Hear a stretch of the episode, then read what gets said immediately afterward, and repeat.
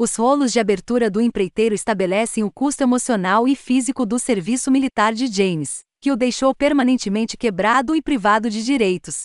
Os filmes Bourne reviveram o gênero de espionagem com sua ação ágil, desconexa e suja. Mas eles não foram tão amplamente imitados quanto se poderia esperar, o que deixa o empreiteiro parecendo um pedaço relativamente novo de um bloco não tão antigo.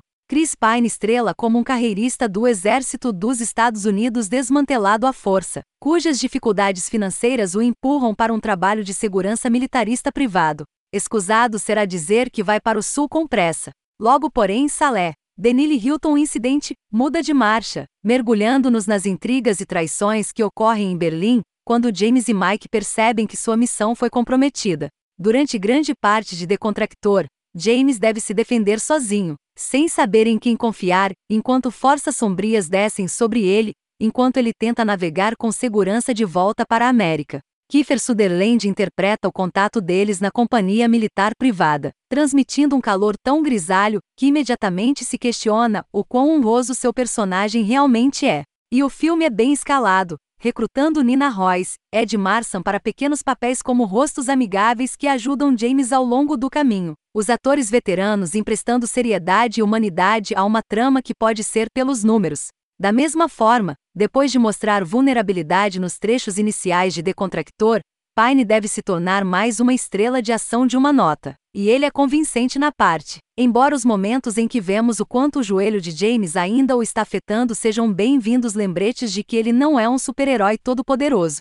S. credores já estavam se aproximando, então isso não é apenas uma injustiça amarga, mas uma catástrofe financeira. James tem pouca escolha a não ser bater em um amigo próximo, seu ex-oficial Mike, Ben Foster, por pistas sobre o tipo de trabalho de empreiteiro privado que ele jurou que nunca faria. Por acaso, Mike está atualmente no lucrativo emprego de um Rush Jennings, Keifer Sutherland, cujo negócio de importação, exportação de café é uma cobertura para operações secretas de aluguel comandadas por pessoal de serviço que foi mastigado e cuspido, assim como nosso herói. Kush faz questão de se diferenciar em termos profanos de pessoas, como o fundador da Blackwater na vida real, Eric Prince, sugerindo que ele, por outro lado, apenas faz a coisa certa. Tratamos estritamente de questões de segurança nacional, assegura. O preço certamente está certo.